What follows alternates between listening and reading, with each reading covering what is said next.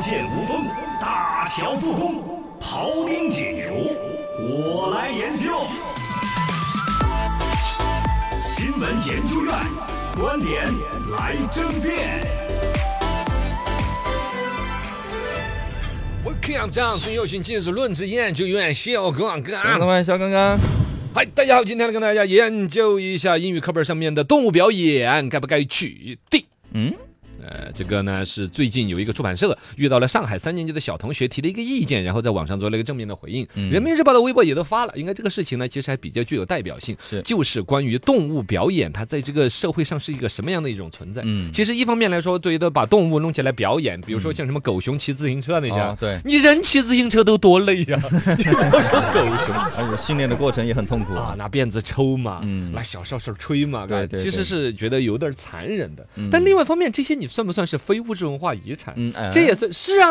哎，动物的训练表演，这是人家传统的手艺啊。啊马戏团这也曾经是一个很辉煌的一个艺术的品类。啊，这个里边其实两头都有一定的道理的。那么这么难驾驭的一个问题，我来跟你一一研究起。是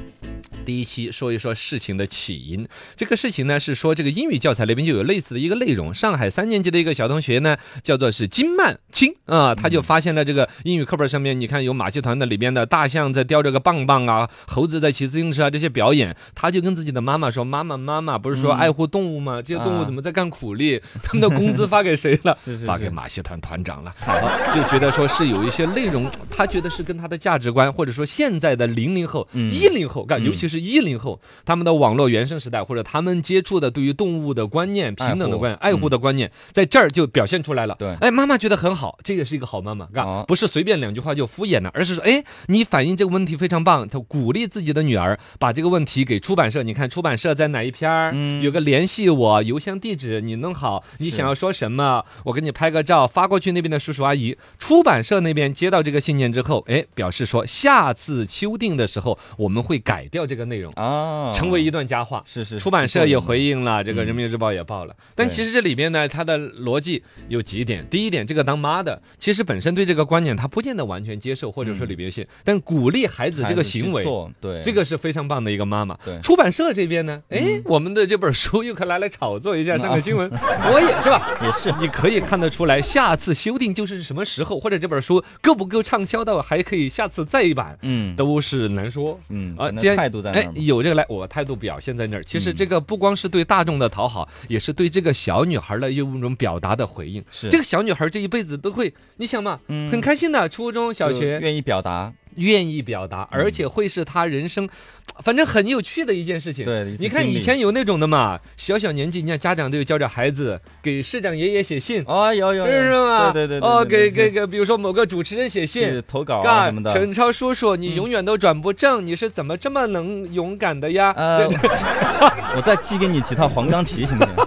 这这就有那种嘛 有，这种小朋友其实自小就在，就是当学生会会长的那种 人，有有有，是有吧愿意对父母的培养小孩的心智，他有一种强烈的跟社会的事情现象做连接，对嗯表达自己观点，这也是很棒的一种事情啊。然后最后我再来说他事情的本身，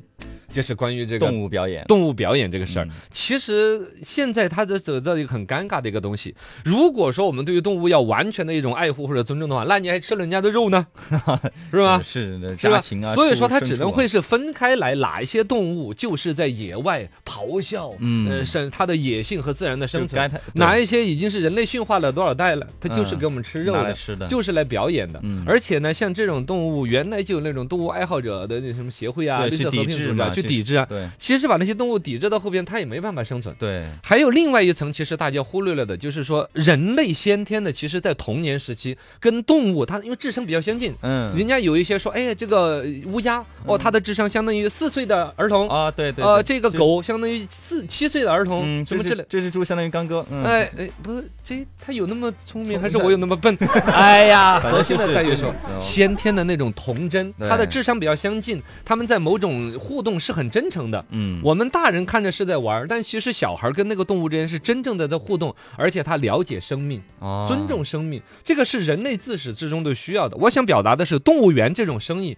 将会不管说动物保护协会的人怎么抵制，我觉得反过来说，于人类它是有必要的。嗯，哦，如果某一天，比如说动物园全部被抵制了，嗯某一天马戏团全部被抵制了，我觉得第一不现实，对不现实第二于人类是一个缺失。嗯，这个里面有一个极端的一个例子是日本人对于他们捕捞海豚那个事儿的执着。啊，海豚湾嘛，哦，海豚湾嘛，他们捕捞海豚，他们说的是对他们日本人的一种民俗传统，然后呢，哦他们要吃哎鱼那肝油，捕杀怎么样什那么的些嗯？但确实，它是一种民族性，比如说日本，他认为他们的血性或者国民性里边就有着海洋文化的东西。对如果没有人类和海洋里边有有海浪的搏斗和大型的那种海洋动物之间的厮杀，嗯，其实它的民族性里面确实是有一些丢失的。当然，我们回来看到海豚湾是很血对腥很的、残忍的看到像海豚这样通人性的、智商这么高的一种动物，嗯沦为了的刀刀下之鬼对。杀戮，啊、对，这确实是很可怕的。嗯但另外一方面，你必须要承认，人类的这一份。呃，执念嗯它是有它的价值的，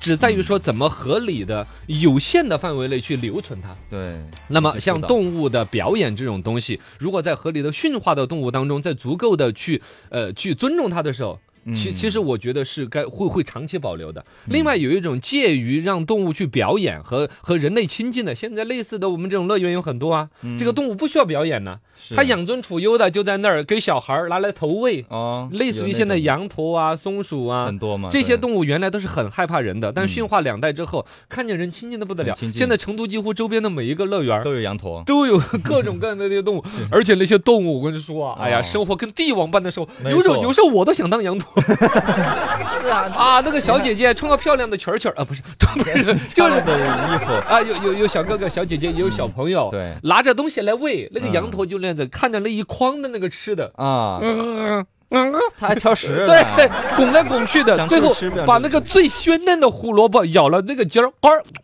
吃了一下就就哎，我所有人都鼓掌哦， 他这，而且小姐姐被翻到牌子一样的欢乐，哦，对对对这是我的。 对，是一个帝皇般的享受啊，现在都哦这里边肯定会有人说啊，你这个动物人家不想吃，你还给它吃，有吃坏肚子的呀，嗯有其他的它的自由的限制啊。